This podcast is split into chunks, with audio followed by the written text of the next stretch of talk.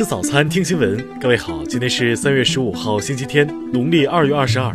新阳在上海问候您，早安。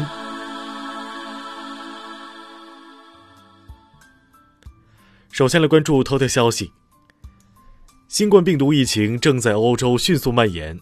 世卫组织十三号更是称，目前的欧洲已成为疫情震中。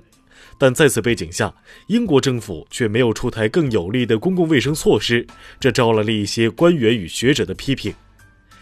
英国首相约翰逊十二号宣布，任何有感染新冠病毒症状的人，无论症状多么轻微，如持续咳嗽或高烧，都必须在家待七天。他还表示，学校应该停止组织出国旅游，七十岁以上、身体状况堪忧的人不应该乘坐游轮。对此，包括英国现任健康特别委员会主席杰雷米·亨特在内的批评人士，对英国政府推迟采取关闭学校等更严厉措施的决定表示担忧。他表示，政府走得不够远，如果没有采取更严格的措施，可能会导致更多人感染病毒。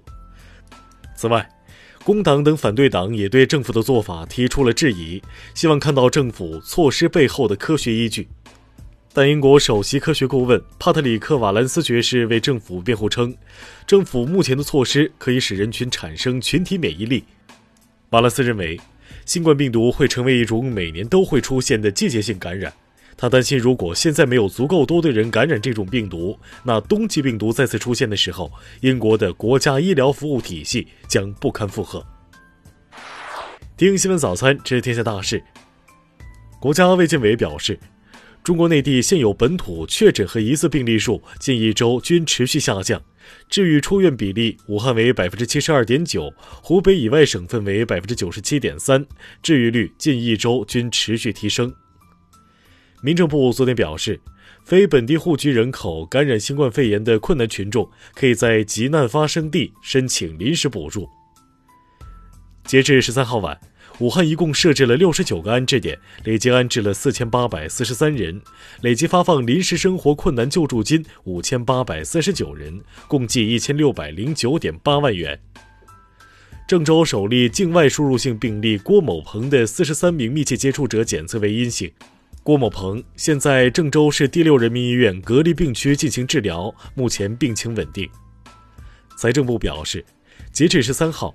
全国各级财政疫情防控投入已达一千一百六十九亿元，资金分配进一步向重点地区倾斜。工信部表示，目前除湖北以外，全国规模以上工业企业平均开工率超过百分之九十五，企业人员平均赴岗率约为百分之八十，中小企业开工率已达百分之六十左右。数据显示，截至十三号。今年以来，有八十六家挂牌公司在新三板完成股票发行融资，累计发行股票金额超过四十八亿元。苹果将关闭中国以外的所有零售店，时间持续到三月二十七号。大中华区以外的办公室都将灵活办公，以应对新冠肺炎疫情。下面来关注国际方面。西班牙政府已起草一项法令，将进行全国范围内的封锁。这是该国为抗击新冠肺炎疫情而采取的紧急措施。法国出现首例监狱服刑人员新冠肺炎确诊病例，患者为一名于本月八号入狱七十四岁男子，其在出现疑似症状之后，于十三号被送医并确诊。俄罗斯联邦委员会主席马特维延科十四号表示。俄所有议员将被禁止出国，联邦议会也将停止接待疫情严重国家的代表团访问。越南政府决定暂不允许来自或十四天内经过申根区国家及英国的游客入境，口岸关闭落地签证服务。决定自三月十五号十二点起生效，有效期为三十天。十五号，俄罗斯将禁止外国公民通过俄与挪威、波兰的边界入境。除白俄罗斯公民、官方代表团及持有俄联邦居留证的人员外，所有外国公民将被禁止入境。委内瑞拉确诊两例新冠肺炎病例后，总统马杜罗十三号晚宣布全国进入警戒状态，要求从十六号起全国学校停课。墨西哥卫生官员十三号表示，墨西哥可能考虑收紧美墨边境的管控，以减缓新冠病毒向墨西哥传播。欧盟和希腊政府官员十二号一同在雅典宣布，希腊移民安置点的大约五千名寻求庇护者，如果自愿返乡，可以获得每人两千欧元的补贴。下面来关注社会民生。南京江宁警方近日破获了一起特大共享单车盗窃案，刘某红和王某晨等十人将该地五千多辆共享单车盗运至马鞍山，目前该团伙已被警方采取刑事强制措施。近日，网上传言武汉市青山区某集中隔离点有三十二名零到十七岁因疫情失去监护人的未成年人需要社会捐助，经核实，该说法系谣言。天津一男子关某醉酒后连续拨打幺幺零报警电话六十六次，占用了有限的警力资源，严重影响了公安机关正常工作秩序。最终，其被公安机关依法行政拘留十天。上海一男子田某某酒后不戴口罩欲进小区，与执勤保安发生争执后，还持金属棍棒将对方打伤。民警出警后，田某某还阻碍其执行职务，目前其已被批准逮捕。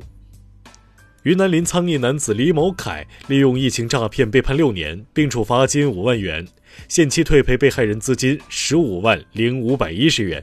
在法院认定的其中一起犯罪事实中，李某凯给买家寄去的不是口罩，是薯片。下面来关注文化体育。二零二零年全英羽毛球赛昨晚继续半决赛的争夺，世界第一陈雨菲以二比零战胜日本选手奥原希望，连续两年挺进决赛。据外媒报道，受到新冠肺炎疫情影响，欧足联有可能将欧冠和欧罗巴联赛的四分之一决赛和半决赛改为单回合。